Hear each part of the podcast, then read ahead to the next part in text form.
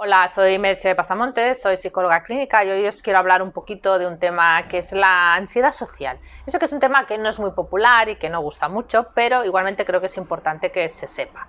Durante este periodo de confinamiento ha habido algunas personas que se han sentido bien por el hecho de no tener que relacionarse con los demás.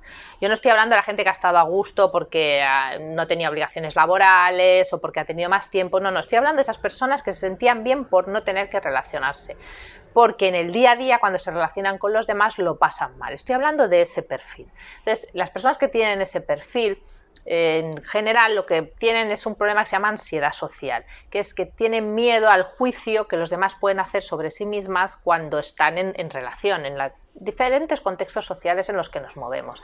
Esos grados de ansiedad social pueden ser más o menos elevados en función de, cada persona y de cuántos, cuánto de problema sea para ella, pero pueden llegar a ser realmente muy incapacitantes, incluso llegar a la fobia social, que es que ya es el temor es tan grande que la persona evita todas las situaciones sociales que puede evitar hay que pensar también que cuando se da ansiedad social se pueden dar conductas compensatorias. Una conducta compensatoria, por ejemplo, es intentar no ir a entornos sociales, intentar no relacionarte.